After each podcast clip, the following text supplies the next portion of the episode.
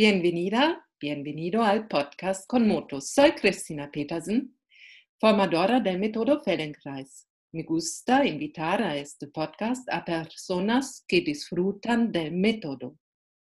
Hoy estoy con Jaime. Hola Jaime. Hola Cristina. ¿Qué tal? Pues muy bien, la verdad, muy contento. Genial. Eh, Jaime, ¿cómo conociste el método? Hmm. Em, imagino que como mucha gente o... Bueno, no sé si mucha gente, pero yo estaba estudiando fisioterapia y la verdad que tengo que decir que no estaba muy satisfecho con lo que estaba aprendiendo. Em, me parecía demasiado mecánico de alguna manera, como una visión muy mecanicista. Y bueno, estaba en primero, en el primer año de la carrera de fisioterapia y bajé a la biblioteca de, mi facultad y me puse a buscar libros, a ver qué había. Y encontré un libro de una técnica que se llama antigimnasia, eh, que tiene, está muy extendida por Francia. Y entonces en aquel momento pensé, ok, me están enseñando gimnasia y no me gusta, entonces anti-gimnasia probablemente me va a gustar. y bueno, el libro era fascinante. Eh, estaba escrito de una manera como muy humana. Y bueno, después de leer ese libro, miré la bibliografía eh, para ver eh, en qué se basaba el método y en la bibliografía, entre otros autores, citaba a un señor que se llamaba Moshe Feldenkrais. Y bueno, busqué quién era este señor y en la universidad había dos libros de Moshe Feldenkrais. Bueno, realmente de Moshe Feldenkrais había uno eh, que en castellano tiene el título de La dificultad de ver lo obvio.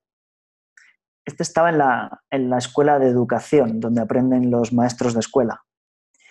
Y el otro que había era el, libro de Johanan sobre la integración funcional. Este estaba en la Facultad de Periodismo, en la parte de comunicación no verbal y lenguaje corporal. Entonces, este fue mi primer contacto con el método, leer dos libros eh, que me parecieron fascinantes, aunque no entendía nada de lo que decía ahí. no era capaz como de, comprender todas las ideas, pero me fascinó y ahí fue como... Me pareció que, que este método iba a ser importante para mí y ese fue mi primer contacto, así, así lo conocí, por mi cuenta, leyendo libros. Muy bien. ¿Y cómo fueron tus primeras experiencias recibiendo lecciones de Feldenkrais? Hmm. Pues fue largo porque desde que conocí el método hasta que encontré la posibilidad de practicarlo, pasó mucho tiempo. Eh, lo primero, primero, primero que hice eh, fue una charla introductoria cuando estaban preparándose las primeras formaciones en España, las formaciones de, de Barcelona con Beatriz Walterspiel. Eh, no sé si lo he pronunciado bien. Muy bien. Vale, lo, haré así entonces. Y vinieron a la... Yo estaba trabajando como becario en la universidad y vinieron a dar una charla. Y bueno, tuvimos un, contacto, hicimos una, una, lección de ATM así sentados en sillas y luego ella hizo una pequeña eh, demostración de integración funcional con alguien allí. Oh, Jaime, ¿puedes explicar un poquito qué es una ATM y una em, integración funcional? Claro. ATM son las, las siglas en, en, inglés de Awareness Through Movement, que en castellano hemos traducido para mantener esas siglas, hemos traducido como autoconciencia a través del movimiento. Es la parte del método que se practica de manera que el profesor da unas instrucciones y los alumnos exploran las instrucciones de movimiento y a través de esa exploración se va generando como una mayor conciencia. Se va trabajando sobre la imagen. Entonces, como la transmisión de la información es a través de la palabra, se puede practicar en grupo. Sí, porque podríamos hacer lecciones de ATM individuales, pero normalmente se hacen en grupo, porque puedes llegar a más gente. Y luego la integración funcional es la parte en la que una persona viene individualmente, porque se trabaja a mano, tocamos a las personas, las movemos y exploramos el movimiento a través de nuestras propias manos. Entonces esto solo se puede practicar de uno a uno. Así que la, diríamos que la integración funcional sí que claramente es un trabajo individual. A esto, a esto me refiero con ATM y con integración funcional. Eh, y bueno, esto es, esto es lo primero que yo vi con Beatriz y solo de verlo, solo de verla trabajar a ella, fue como, me quedé impresionado la ligereza con la que podía tocar a alguien y la facilidad de mover a alguien. Y yo estaba allí sentado viendo cómo trabajaba ella y cómo cambiaba la persona que se había puesto de modelo, cómo cambiaba toda su forma de moverse. Y claro, siendo yo fisioterapeuta, que en aquel momento trabajaba con técnicas mucho más eh, intensas, con más estiramientos o con presiones profundas o, bueno, con técnicas mucho más fuertes y a mí me fascinó mucho esa forma de, tocar tan suave. Esto fue como mi primer encuentro eh, y luego durante un tiempo estuve acudiendo a talleres con un profesor alemán que vive en Barcelona, Philip Unsel. Eh, él venía de vez en cuando a Madrid a dar talleres de fin de semana y estuve yendo con él varias veces fue también una experiencia muy profunda y finalmente, como un año antes o dos de empezar la formación, estuve yendo a clases regulares de estas lecciones de ATM, iba una vez a la semana con Carmen Vázquez, que en aquel momento casi era la única persona que trabajaba en Madrid. No era la única, pero casi casi. Entonces, durante un año, un poquito más, estuve yendo con ella a lecciones de grupo antes de, de la formación. Incluso creo que me di alguna integración con ella, tuve alguna sesión individual. Estos son mis primeros pasos. Muy bien. Muy bien. Y al final, ahora eres un profe de, del método Feldenkrais. ¿Y dónde estudiaste Feldenkrais? Yo la formación la hice en Madrid, eh, la formación Madrid 1, que si no lo sabe la gente, las formaciones se enumeran por el orden en las que, en que se han organizado. Entonces, la primera formación que se organizó en Madrid, pues allí fue cuando para mí fue el momento más fácil em, por la organización de mis horarios y porque estaba en mi ciudad, ¿no? Y esta formación la organizó el Instituto Feldenkrais, la dirige Paul Newton. Eh, y bueno, empecé en 2010, la terminé en 2014.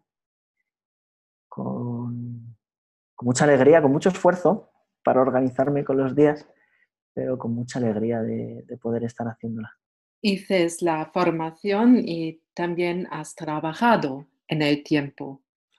Claro, yo ya venía, antes de, hacer la formación de Feldenkrais, yo tenía otras formaciones, porque terminé fisioterapia en 2002 y yo entonces ya sabía que quería hacer la formación de Feldenkrais en algún momento de mi vida.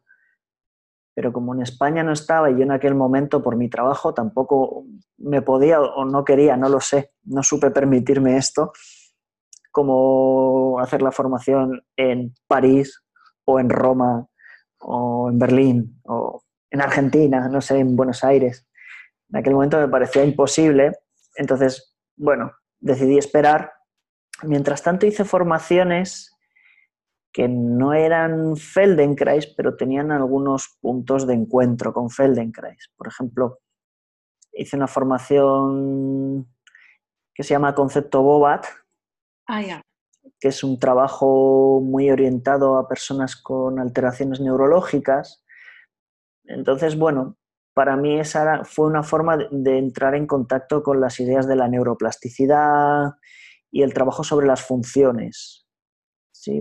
Más que trabajar sobre músculos individuales o sobre partes del cuerpo, en Bobat se aprende mucho a trabajar sobre funciones. Y luego hice una formación de un método que se llama GDS, de cadenas musculares y articulares.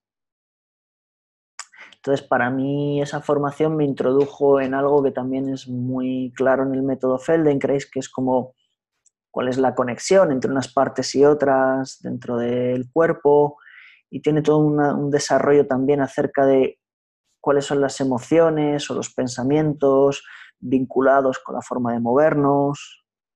Y luego tenía otra particularidad es que también trabaja con sesiones individuales y grupales. Entonces yo ya estaba trabajando con grupos, ya estaba trabajando con sesiones individuales, ya estaba trabajando con la neuroplasticidad de alguna manera, cuando en 2010 inicié la formación de Feldenkrais. Entonces para mí cambiar la forma de trabajar fue fácil empecé, bueno, mis grupos, que hasta entonces eran pues lecciones como con muchos estiramientos o se utilizaban también pelotas o algunos palos que se colocaban en algunos lugares como para ejercer presiones. Yo estaba trabajando con eso y cuando pude, cuando tuve la acreditación para dar lecciones de ATM, pues para mí se lo dije a mis alumnos, vamos a cambiar la forma de trabajar. Así que lo cambié directamente Dos personas no quisieron seguir, les pareció como que de repente el cambio era demasiado, pero en general la gente se, quedó, les gustó, les pareció interesante, los grupos crecieron incluso, y luego cuando pude también empecé a cambiar la forma de trabajar en la camilla e introduje las sesiones de integración funcional, y entonces ahora mismo mi trabajo es exclusivamente con el método Feldenkrais, es lo único que hago, teniendo en cuenta que no puedo evitar que algo de lo que estudié de cadenas musculares y de Bobat y de otras cosas, eh, claro, eso se mezcla con el trabajo de alguna manera, pero en mi publicidad, en mi práctica y en mi intención es trabajar con el método Feldenkrais. Y desde entonces, 2014, pues es lo que he estado haciendo. Veo que tienes mucho de que sabes de métodos Sí, muy bien educado. Pero ahora trabajas solo con el método Feldenkrais. Y ahora me interesó, ¿cómo fue para ti el proceso de una formación del método Feldenkrais? Bueno, para mí, para mí hubo algo que era como muy natural. Por ejemplo, eh, yo que no soy una persona muy grande ni muy fuerte, eh, entrar en este estilo de trabajar despacio, trabajar sutilmente, dando pausas, sin dañar, sin forzar, sin buscar el límite, para mí eso era natural. Por un lado, como que me apetecía, me nacía. Pero claro, por otro lado, yo venía de la fisioterapia y sobre todo en la parte de integración funcional yo me encontraba constantemente con que mis manos era como que enseguida querían hacer y yo, me notaba muy invasivo con, con mis manos y creo que para mí fue todo un proceso de reeducación ¿sí? Em, aprender a preguntar con las manos, esto que en algún módulo que tuvimos con Larry Goldfarb, em, él decía, el profesor de Feldenkrais experimentado hace preguntas más pequeñas. Y para mí hacer preguntas con las manos era ni pequeñas ni grandes, era una dificultad hacer preguntas, más bien era como yo hago afirmaciones con las manos. Entonces, bueno, esta fue una parte para mí eh, que fue larga, que en algunos momentos fue difícil, que me frustraba, que me enfadaba, que sentía que no podía. Me llevó un tiempo largo y luego también de mi educación como fisioterapeuta, toda la parte de aprender a, mirar lo que ya mi alumno hace bien, en vez de mirar lo que hace mal para corregirlo, eh, mirar lo que ella hace bien, eh, ponerlo en el primer plano y desde ahí poder eh, reorganizar todo, pero desde lo que ya está bien, ¿no? Constantemente mi cabeza se iba, eso está mal, a corregir, a cambiar. Entonces, trabajar con esta idea también de lo neutro, no solo de lo neutro en el movimiento, sino de una actitud neutra cuando me acerco a alguien, tratando de no corregir. Eh, todo esto para mí fue un proceso que duró incluso más allá de la formación. Cuando terminó la formación, yo me hice una lista de los aspectos que quería seguir mejorando porque parece mentira, pero cuatro años dan para entrar en el proceso, pero yo me di cuenta que había muchas cosas eh, que tenían que yo quería que continuasen evolucionando. Entonces, todos los aspectos de la escucha, de la neutralidad, de la actitud, de cada vez más intentar no fijarme en el dolor, porque viene mucha gente con dolor y entonces mi cabeza de fisioterapeuta enseguida se iba ahí, a donde duele, ¿no? Entonces girar todos estos aspectos fue un proceso incluso más largo que la formación.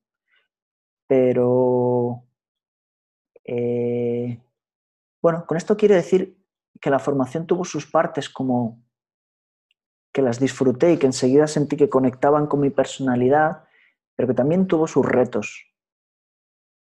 Y creo que está bien saber, para mí estuvo bien, saber permanecer cuando me sentía retado, cuando sentía que la formación me desbordaba, permanecer, escuchar, esperar, eh, hablar mucho con mis compañeros, porque no solo se aprende con los formadores, también los compañeros que tienen otra sensibilidad y entonces de repente la forma de comprender algo de algún compañero, de alguna compañera de la formación, era como, ah, ok, esto, esto me interesa de esta persona. Y bueno, fue un proceso muy bonito, la verdad, de redescubrirme. Muy bien. ¿Y por qué decidiste trabajar profesionalmente con Feldenkrais? Pues em, con todo esto que te he ido contando desde que leí mis primeros libros eh, y cómo fue para mí todo el proceso, eh, bueno, yo en algún momento me, di cuenta de que había algo fascinante en el método no solo eh, lo que se hace con el movimiento, sino que detrás de lo que yo veía que escribía Mosé en sus libros, hay toda una forma de ver a las personas, hay como una especie de, visión del ser humano. Eh, por ejemplo, toda esta idea de cómo se conecta el movimiento con el pensamiento, con las emociones, con la percepción y cómo todo ahí dentro del sistema nervioso está mezclado. La separación muchas veces eh, se da porque socialmente lo tenemos separado. Si cuando a alguien le duele el hombro no piensa si es producto de eh, una rigidez también cognitiva o no piensa si es producto de algún momento emocional, eh, la gestión que hacemos de, nuestras emociones, cómo se revela en el cuerpo. Entonces yo me di cuenta de que había algo que, me fascinaba en esto, ¿no? en, la visión del ser humano. Eh, y yo quería trabajar con esto. Yo quería trabajar teniendo en cuenta que quien viene a, verme es una persona eh, que además de que le duele o no le duele algo, o de que quiere mejorar un movimiento, realmente viene con toda una historia de vida. Entonces, eh,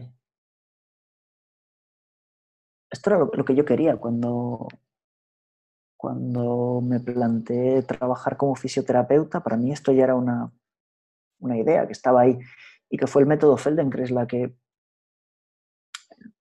el que puso la posibilidad de trabajar así eh, fue el método Feldenkrais y también porque fue un método que yo entendí. Tengo que decir que las formaciones que hice previamente son formaciones muy buenas, pero hay algo que yo no entendí.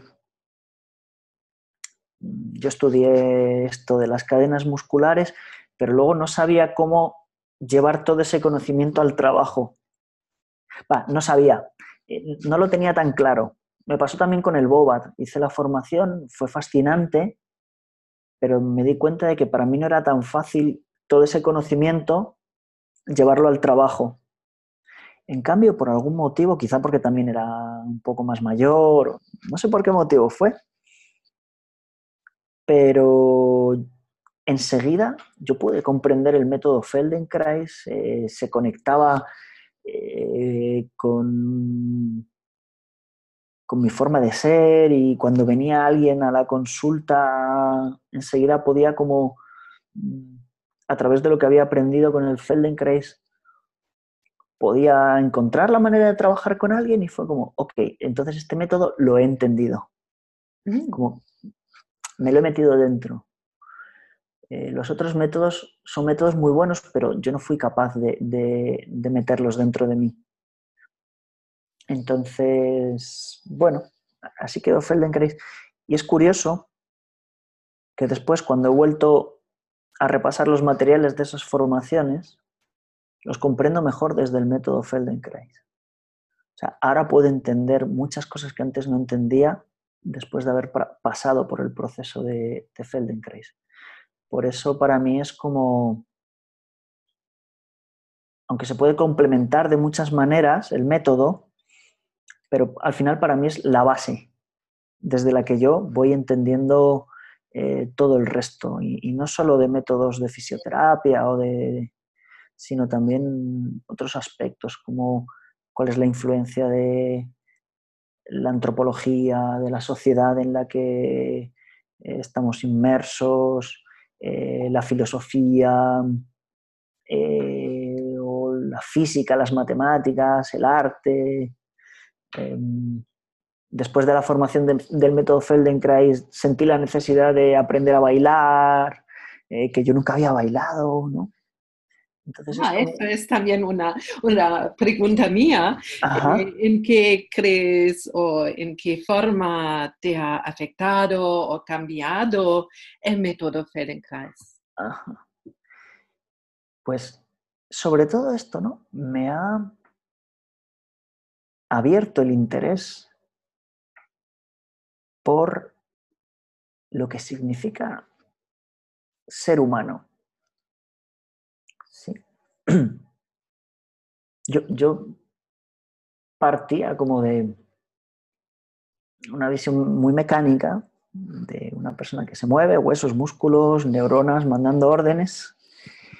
Y de pronto era como, claro, esta persona está inserta dentro de una sociedad, la sociedad funciona de una manera y esa manera de funcionar la sociedad eh, modifica nuestra forma de movernos o de actuar. Cuando vas a sociedades tan distintas como es una, una sociedad europea o vas a África y la gente se mueve distinto.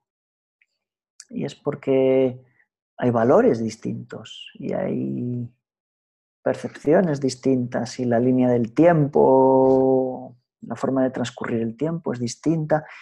Yo me fui dando cuenta de que eso, ¿no? Es como las corrientes de pensamiento, la filosofía, eh, los valores. Y todo esto empezó a interesarme. ¿no? De repente me pregunté, ¿qué hay con la antropología? Y leí algunos libros, o qué hay con la filosofía, leí algunos libros. Em, me, me, empezó a interesar la música, me empezó a interesar bailar, recuperé el interés por la magia, que, que para mí era una afición, ¿no? todo esto, la magia con cartas, sí, que detrás tiene mucha psicología, entonces también, eh, bueno, no, solo leer libros, también hablar con gente o acudir a pequeños talleres de diferentes mm. conocimientos. A mí parece que ahora te sientes más conectado con el mundo o las posibilidades del mundo, ¿sí? Sí, me, siento mucho más conectado con, por ejemplo, la sensación de que en cada cultura hay una riqueza que no se puede perder, ¿no? Y que esa riqueza eh, configura a las personas dentro de una sociedad. Por eso también el interés por los idiomas, aunque no hablo muchos, pero también durante un tiempo, por motivos, eh, fui a unas clases de alemán y con mis poquitas clases de alemán yo me pude dar cuenta que, claro, una persona que, que habla en alemán tiene una línea de pensamiento dentro de su cabeza que, es completamente diferente a un español, en partes por el idioma, ¿no? Entonces, esto se me ha abierto todo un mundo de posibilidades y yo creo que me ha hecho más flexible a la hora de em, aceptar que cada persona viene con toda una historia, no solo personal, sino también de toda una sociedad, de toda una familia, porque luego no es lo mismo los valores de una sociedad que los de tu propia familia, que de vez en cuando tienen como pequeños matices. Entonces es como cuando viene alguien hay que escucharles.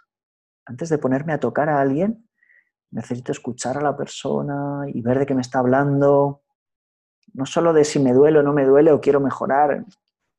La persona me está hablando de, toda una línea de vida, ¿no? Y esto me lo ha traído el método Feldenkrais. Yo creo que esto es lo, que más me ha traído junto con que me he dado cuenta de que en mí, en concreto en mí, lo que más se, ha desarrollado es esto que llaman el pensamiento lateral o pensamiento divergente, eh, me doy cuenta de que mi forma de resolver o de razonar se ha vuelto como mucho más abierta. ¿Sí? Luego tengo mis momentos en los que me pongo muy lineal y muy rígido, por supuesto, pero creo que ha aparecido toda una forma de, pensamiento divergente o lateral eh, que es mucho más rica para resolver las situaciones de la vida. ¿Sí? No, tratar de encontrar la solución que parece la directa, sino soluciones creativas para mi vida, esto me lo ha traído mucho también. Yo creo que es lo que más se desarrolló en mí. Mm, muy bien. Mm. Me gustaría escuchar tu camino. Eh, ahora, ¿qué utilidades tiene el método, piensas? Bueno, quizá porque vengo de, ahí de la fisioterapia, casi siempre la puerta de entrada para mí es el dolor. Viene alguien porque le duele algo. Algo rígido. Entonces, por supuesto, la utilidad de, mejorar en ese sentido, eh, para mí es como el primer paso. Alguien viene y tiene una experiencia y a lo mejor no se le quita el dolor o no se le quita del todo. Sobre todo si solo viene una sesión es, es difícil esto, ¿no? Pero Em, casi siempre mejoran en algo y, ya es una utilidad, pero es la primera utilidad. Entonces, de pronto alguna gente al contacto con el método se da cuenta de que se puede reducir el esfuerzo y no solo el esfuerzo físico, sino el esfuerzo que hacemos por la vida. entonces mucha gente empieza a preguntarme por aspectos que a lo mejor yo no los voy a trabajar directamente y a veces hace falta que alguien vaya a un psicólogo que alguien vaya a un coach o algo, ¿no? Pero de repente se dan cuenta de que ya no quieren hacer esfuerzos en su vida o que las normas rígidas se les quedan un poco pequeñas y necesitan ampliar horizontes vitales. Eh, hay personas que se dan cuenta de que a través del movimiento se inducen también estados meditativos o como decía este fin de semana en Italia, un compañero hablaba de el método Feldenkrais como estado alterado de conciencia. Es como para la gente que medita o para la gente que tiene un trabajo como en una esfera más espiritual, podríamos decir. Entonces también el movimiento es una herramienta. Y yo siempre hablo de esto, ¿no? El movimiento como herramienta, ¿no? Es la forma en la que accedemos a una persona, no solo a un sistema nervioso, sino a una persona completa, ¿no? Y por ahí de vez en cuando viene gente que ya practica yoga o que practica meditación o que practica mindfulness. Y cuando entra en contacto con el método Feldenkrais se da cuenta de que es una herramienta para ir más profundamente en su práctica que no es Feldenkrais, que es yoga o mindfulness o meditación o otras formas de autoconocimiento. Em, entonces, para mí estos son utilidades eh, que son sutiles y que a veces también eh, requieren que la persona que viene eh, se abra un poco mentalmente a que esto no es un trabajo para quitar el dolor. El dolor va a mejorar, la postura va a mejorar, todo esto va a mejorar. Todos tenemos la experiencia de esto, pero es como tan solo el primer peldaño de una escalera que es mucho más larga incluso para mí, si tengo que hablar personalmente, y lo puedo decir así, el año que yo empecé a, ir a clases de Feldenkrais regulares con Carmen Vázquez,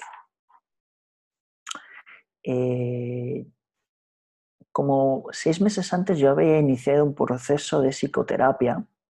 Bueno, estaba en un momento de mi vida como de cambios fuertes y había empezado a ir a una psicoterapeuta que hacía gestalt como, como técnica. Y, ok, la terapia iba bien, bueno, tenía mis momentos más fáciles o más difíciles, pero cuando empecé a ir a, a las clases regulares de Feldenkrais, de pronto noté que la psicoterapia aceleraba como mi comprensión o mi capacidad de estar abierto a, a, a ese proceso era mucho mayor. Y para mí esto fue fuerte y, también es algo que yo muchas veces lo hablo con la gente que viene a trabajar conmigo. Es como, mira, planteate si quieres también seguir un proceso en paralelo al que estás siguiendo conmigo, porque Feldenkrais no va a sustituir a una psicoterapia, pero la va a apoyar y la va a reforzar de una manera, para mí fue tan, tan claro y tan profundo. Entonces es como lo refuerza y lo apoya, porque al final es como trabajar la flexibilidad del sistema nervioso, no, solo de los músculos, la flexibilidad del sistema nervioso y cuando el sistema nervioso se vuelve más flexible en sus valores y en sus pensamientos, etc., también eso en la psicoterapia es un apoyo. Entonces, claro, es como los peldaños que vienen detrás del peldaño del dolor y que una persona que viene puede seguir ascendiendo en esa escalera. Eh, para, mí estas son como las utilidades reales del, método. La profundidad real del método eh, no es el cuerpo. Se trabaja con el movimiento y el movimiento se hace con el cuerpo, pero es la herramienta para acceder a la persona.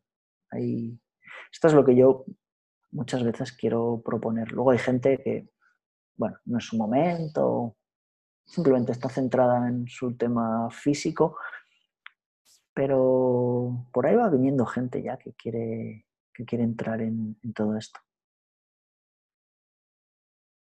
Muy bien, muchas gracias. Y Jaime, ahora tienes una ATM para vosotros. Sí. Em, vamos a practicar la primera parte de una ATM que utiliza como herramienta la respiración. Entonces, si la gente está preparada, eh, os voy a pedir un momento que os pongáis en pie y sintáis cómo es estar en pie. Em,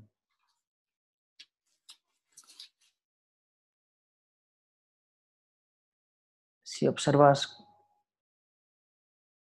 cómo se están apoyando tus pies en el suelo. Tienes el apoyo más en un pie que en el otro.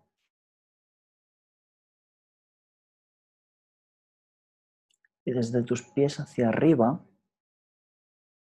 observa cómo se construye esta posición vertical. Sobre todo, fíjate en las zonas donde sientes que estás haciendo un esfuerzo. Los lugares donde puedes tener la sensación de que para que la gravedad no te tire al suelo, tú tienes que estar haciendo un esfuerzo. observa cómo es tu relación con la gravedad cuando estás en pie.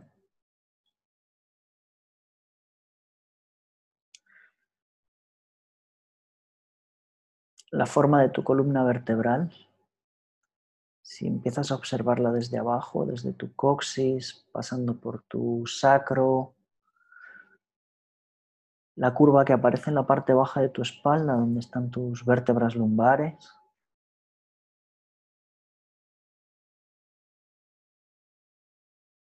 Y las vértebras en la zona media de tu espalda, en tus dorsales, a lo largo de tu caja torácica donde están tus costillas y también las vértebras que están entre tus homóplatos.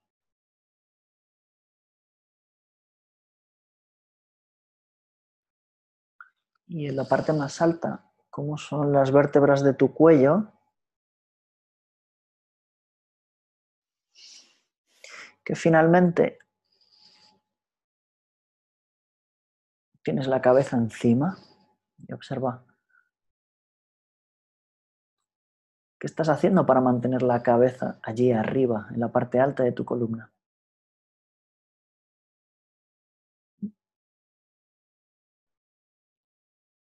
Y tan solo por un momento, ¿cómo es el movimiento que se produce cuando respiras, estando en pie? Sí, respirar, el aire entra y sale y respirar es un movimiento también, es una acción. Observa si es más el movimiento en la parte de tu abdomen o si lo sientes hacia los lados en tus costillas o por delante en tu pecho cerca de tu esternón, por detrás entre tus homóplatos o a los lados en tus axilas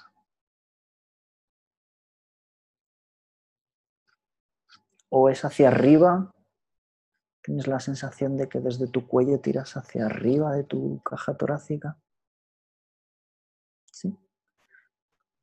¿Cómo es la dinámica que se produce cuando respira?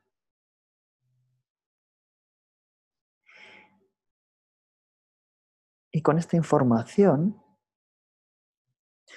túmbate por un momento boca arriba, por favor.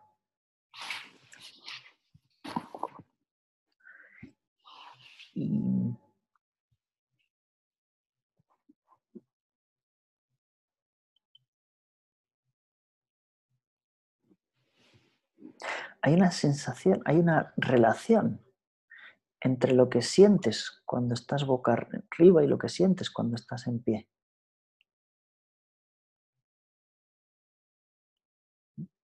Si por un momento tuvieras que darte cuenta qué es lo que cambia y qué es lo que permanece.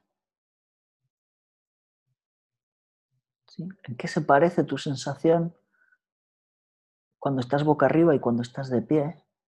¿Y en qué se diferencia tu sensación?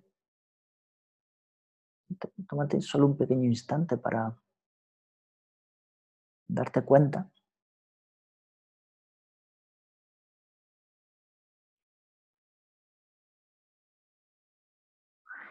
Y organízate con tu brazo izquierdo de manera que lo tienes en paralelo a tu tronco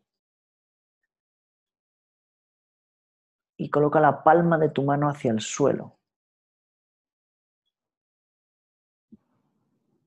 Y de la manera más fácil que puedas, comienza a girar tu brazo alrededor de tu dedo pequeño, del dedo meñique de tu mano y alrededor de todo el borde, de manera que la palma de la mano se vuelve hacia el techo y después se vuelve a orientar hacia el suelo.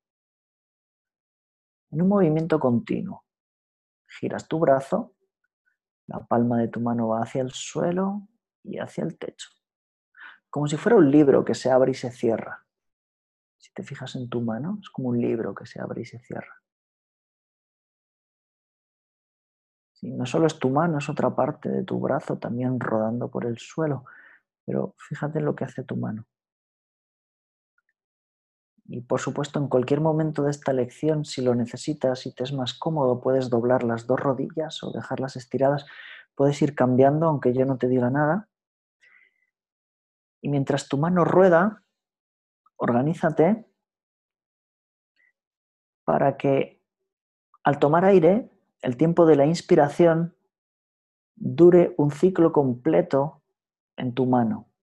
Es decir, si empiezas a tomar aire cuando la palma de la mano está vuelta hacia el, hacia el suelo, organízate para que ese tiempo de tomar el aire dure lo que tardas en volver a tener tu mano hacia el suelo. Empiezas a tomar aire cuando la palma de tu mano está orientada hacia el suelo, continúas tomándolo mientras la palma de tu mano se gira hacia el techo y todavía el tiempo que estás volviendo con la palma de tu mano hacia el suelo. Ese es el tiempo que dura una inspiración. Y el resto no le des importancia. Sueltas el aire o lo que esté ocurriendo. Si se te hace muy largo, puedes quizá querer mover la mano un poco más rápido o si se te hace muy corto, puedes querer mover la mano un poco más rápido. De manera que encuentras una, un ajuste entre la velocidad a la que tomas aire y la velocidad a la que giras tu mano. Y es un ajuste entre estos dos movimientos.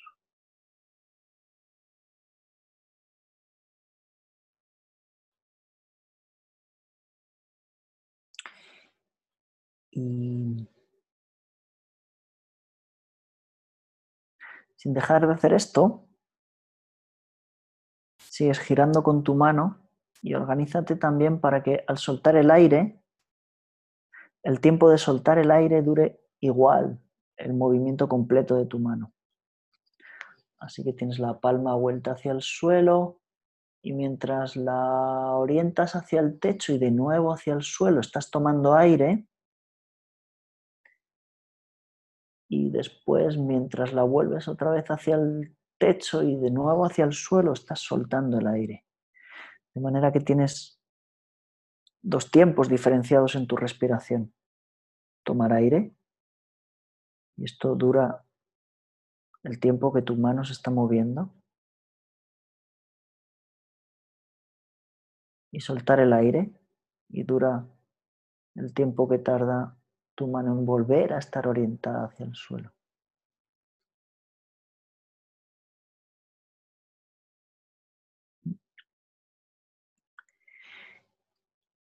Y hazlo de manera que encontrar un ritmo no te resulte nada estresante ni te acelere. Justamente encuentra el ajuste para que el movimiento de tu respiración no sea demasiado rápido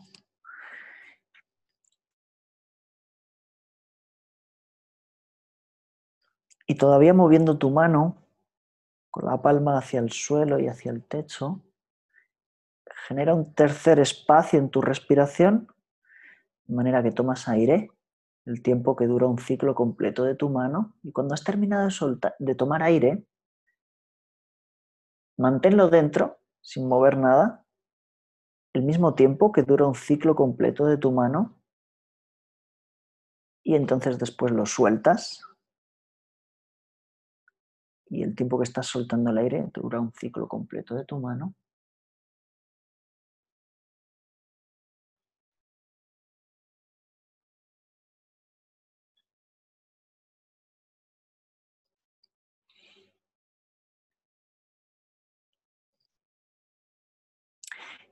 y te puedes dar cuenta de que puedes generar un cuarto tiempo en tu respiración.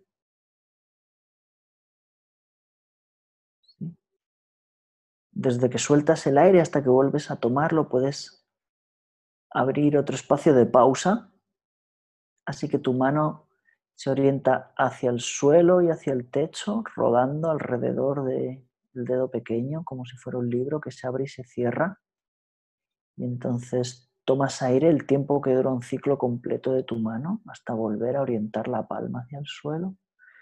Después de tomar aire generas una pausa, el aire ni entra ni sale y esa pausa dura el mismo tiempo.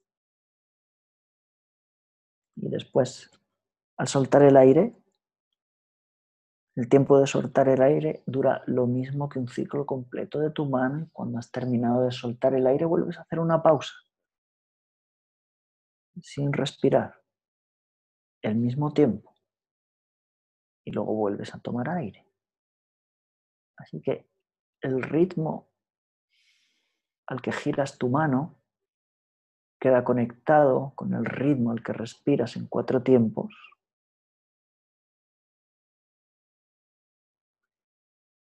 Y te puedes tomar el tiempo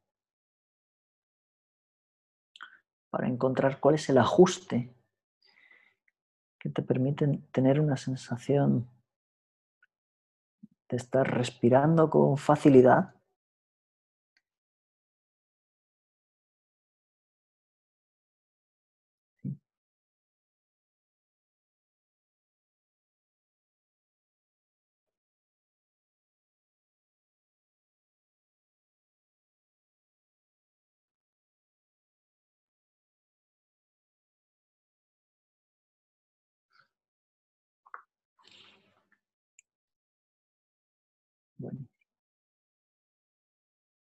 Y ahora, páralo.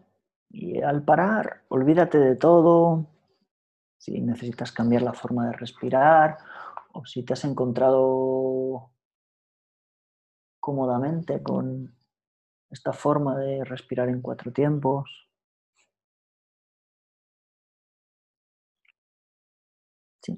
Simplemente al descansar permite que realmente pase algo fácil.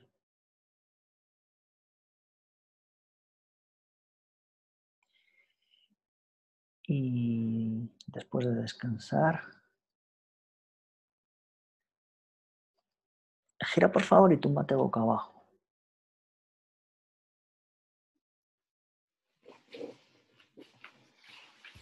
Y mm,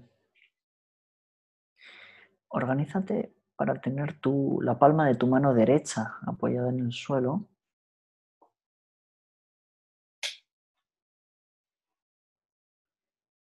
Quizá quieres tener la cabeza girada hacia la derecha. Coloca el brazo izquierdo en algún lugar que te resulte cómodo. Y quizá con el dedo índice de tu mano derecha comienza a golpear el suelo levantas un poquito el índice y golpeas el suelo. Como una especie de tap, tap, tap, tap, tap. Encuentra ahí un ritmo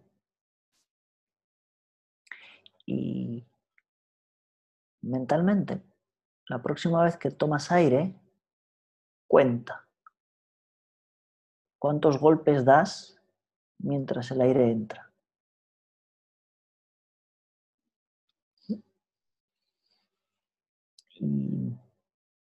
Es algo cómodo. Em, intenta no forzarlo. Si estás golpeando muy lento, quizá te va a dar tiempo a uno o dos golpes y a lo mejor quieres acelerar un poco.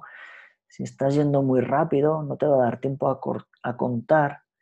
Entonces encuentra a qué ritmo quieres respirar para que al tomar aire te resulte fácil contar el número de golpes que estás dando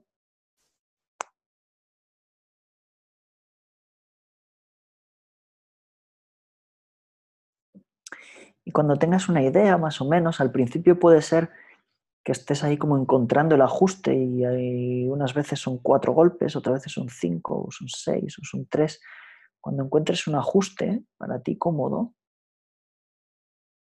entonces organízate para que al soltar el aire puedas dar el mismo número de golpes. Así que mentalmente cuentas cuántos golpes estás dando mientras tomas aire y mentalmente cuenta el mismo número de golpes mientras sueltas el aire.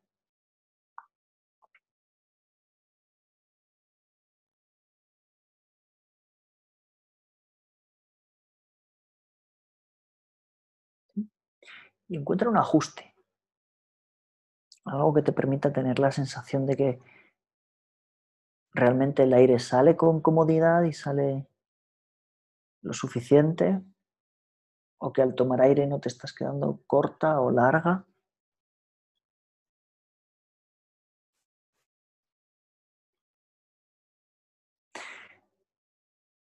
Y así puedes entonces introducir un tercer tiempo en tu respiración.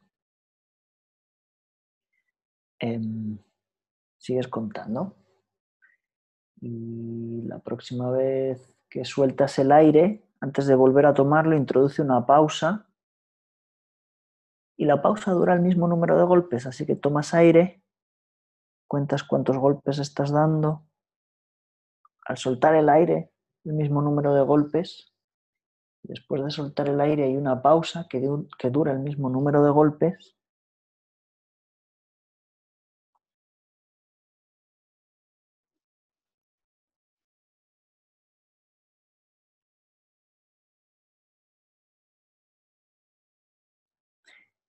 y puedes introducir un cuarto tiempo en tu respiración. Tomas aire contando el número de golpes y después de tomar aire haces una pausa que dura el mismo número de golpes. Después de la pausa sueltas el aire y te organizas para que soltar el aire dure el mismo número de golpes. Después de soltar el aire introduces otra pausa donde no estás haciendo nada por el mismo número de golpes Así que vuelves a tener una respiración de cuatro tiempos.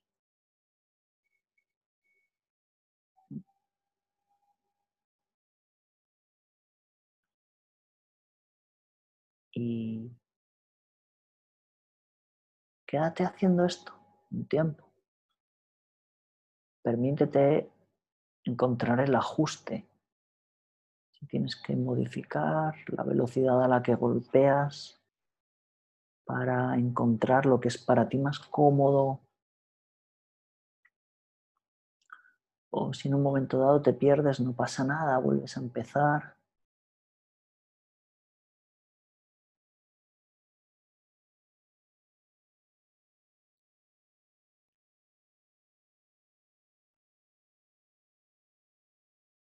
cómo convertir esta respiración en cuatro tiempos en algo cómodo en algo que no te cueste ningún esfuerzo, que puedas estar haciéndolo mientras golpeas el suelo con tu, con tu dedo índice.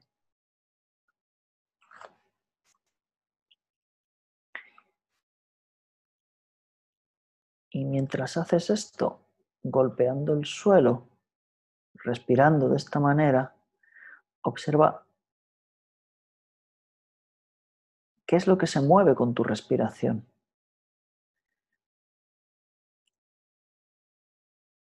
Si lo notas más entre tus homóplatos o lo notas en la parte baja de tu espalda, en tus vértebras lumbares, o si el movimiento alcanza hasta tu pelvis.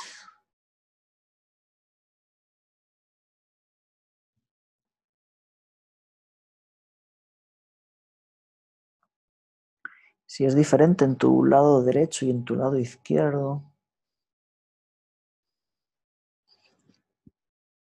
cómo se nota el movimiento por delante, en la parte que ahora está apoyada en el suelo, en tu abdomen, en tu pecho.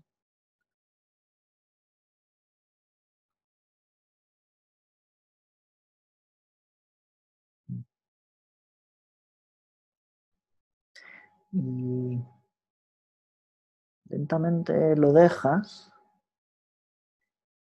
y vuelves a girar para estar un momento boca arriba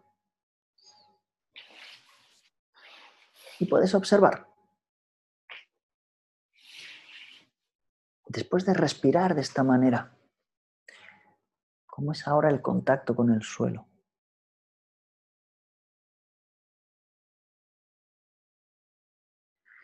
Si la dinámica de tu respiración tiene una influencia en la forma de tu espalda.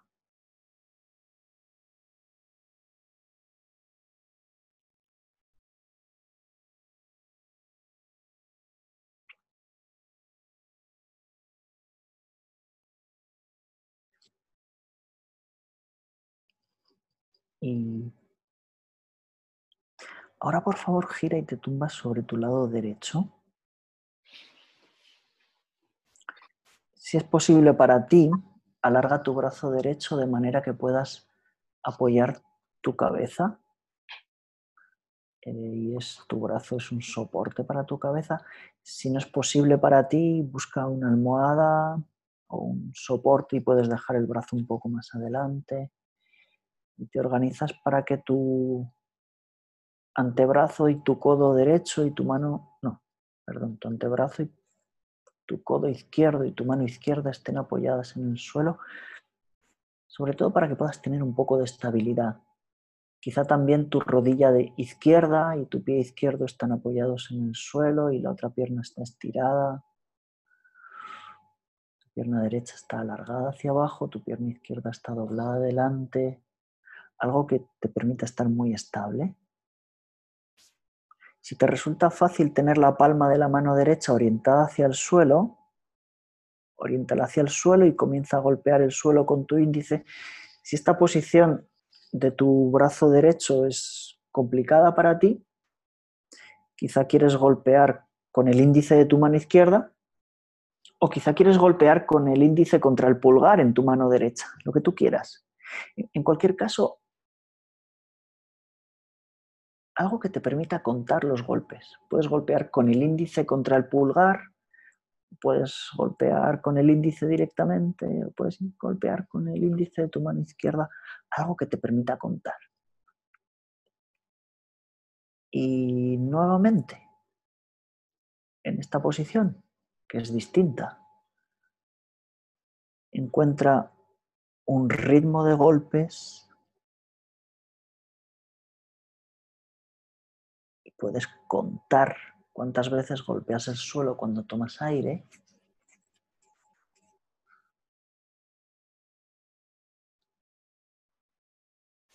Si esta es la primera llamada a tu atención, cuántos golpes te caben en el movimiento de tomar aire. Y desde ahí puedes construir el resto de la respiración en cuatro tiempos. Organízate para soltar el aire y que soltar el aire dure el mismo número de golpes que tomarlo.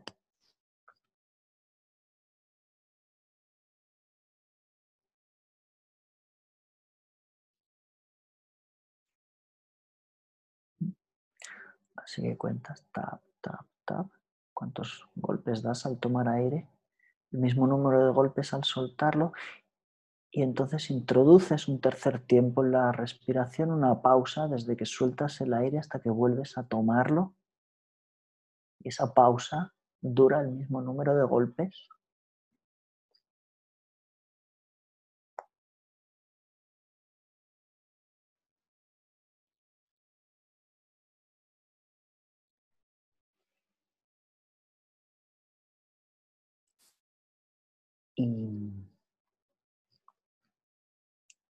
Puedes introducir un cuarto tiempo.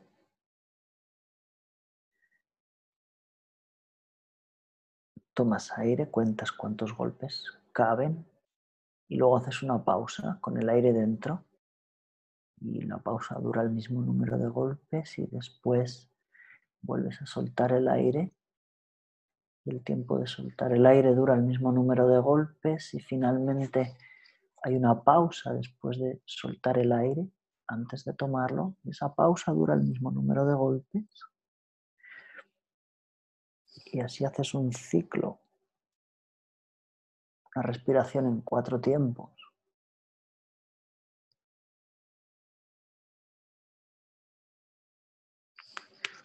Cada tiempo dura el mismo número de golpes y encuentra un ritmo para golpear que te resulte cómodo que te resulte fácil, que en ningún momento tengas la sensación de que te está faltando el aire.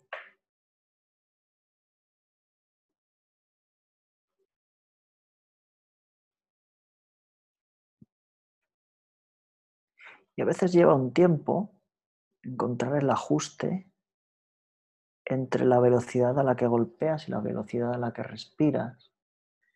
Cuando lo encuentres, quédate un rato ahí, en esa respiración en cuatro tiempos. Y mientras tanto, observa en esta configuración, al respirar, cómo es el movimiento.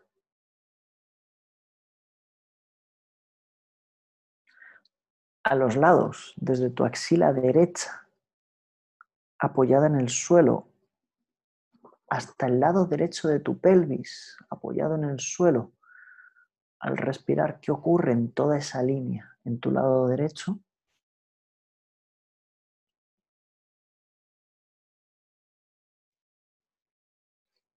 ¿Y qué ocurre en la línea en tu lado izquierdo? Desde tu hombro izquierdo hasta el lado izquierdo de tu pelvis. Mientras golpeas el suelo y haces una respiración en cuatro tiempos. Esto es continuo para ti. Vas contando los golpes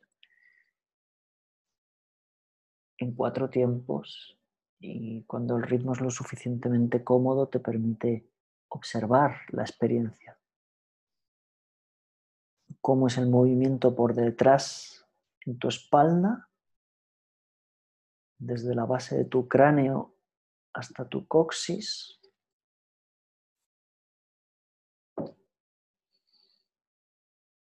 Cómo es el movimiento por delante, desde tu garganta y desde tu pecho, pasando por tu abdomen, hasta la parte baja de tu abdomen, entre tu ombligo y tu pubis. Ahí también hay algo de movimiento al respirar.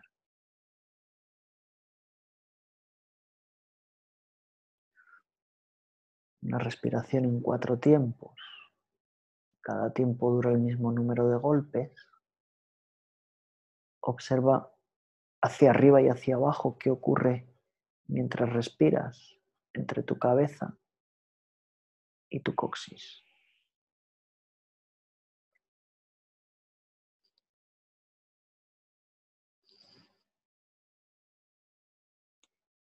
Y vuelve a dejarlo Túmbate boca arriba.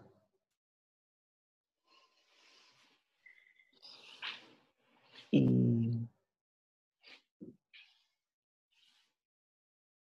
vuelve a observar.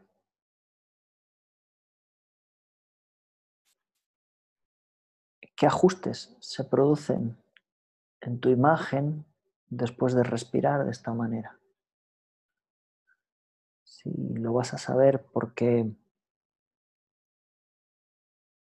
Quizá hay algo que ha cambiado en los apoyos, en el suelo, en el reparto de las presiones o la sensación de longitud en tu columna vertebral.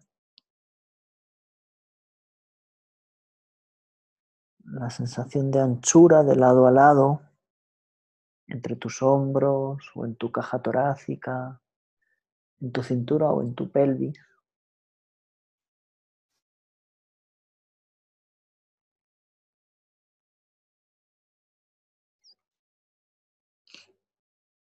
La sensación de profundidad en tu pecho, desde tu esternón hasta el suelo, ahí donde se apoyan tus vértebras dorsales.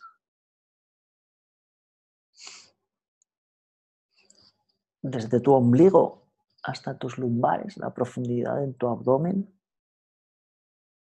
Cómo ha cambiado la distancia entre tus lumbares y el suelo incluso. La profundidad en tu pelvis, desde tu pubis hasta tu sacro apoyado en el suelo.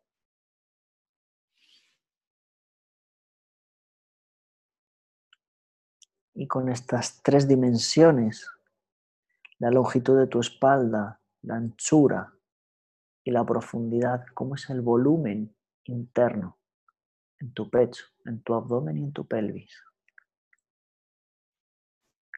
¿Cuál es el espacio que hay dentro de ti?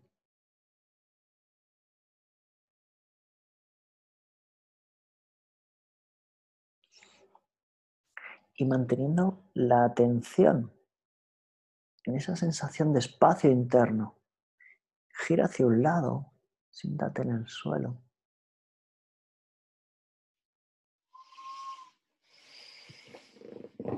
Y desde ahí vienes a ponerte en pie cuando te encuentres organizada con la gravedad.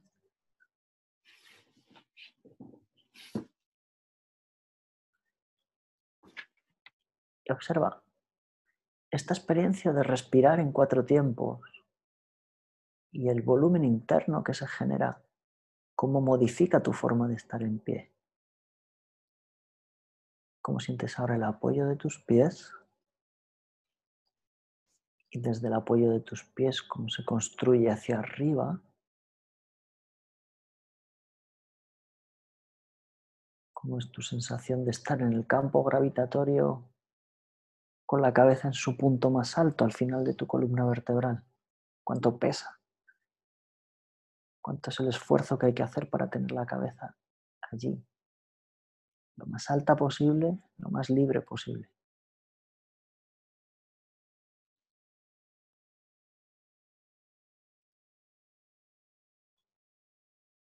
y observa si la sensación de espacio interno te ayuda a estar en pie.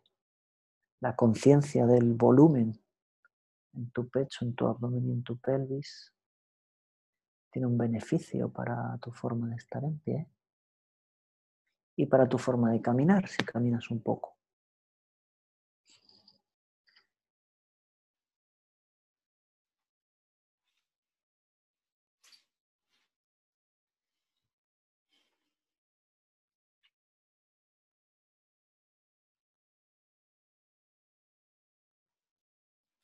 Gracias por la lección. Gracias a ti. Y me ha sorprendido mucho que al final estaba muy equilibrada en mis pies. Ajá, qué bueno. Al inicio he sentido que sí, soy muy estable y también tenía una flexibilidad que me ha gustado, pero más en mi pie izquierdo. Y ahora mi pie derecha es también un soporte, un apoyo para mí, más pero también tengo más flexibilidad en mí. Ah, qué bueno.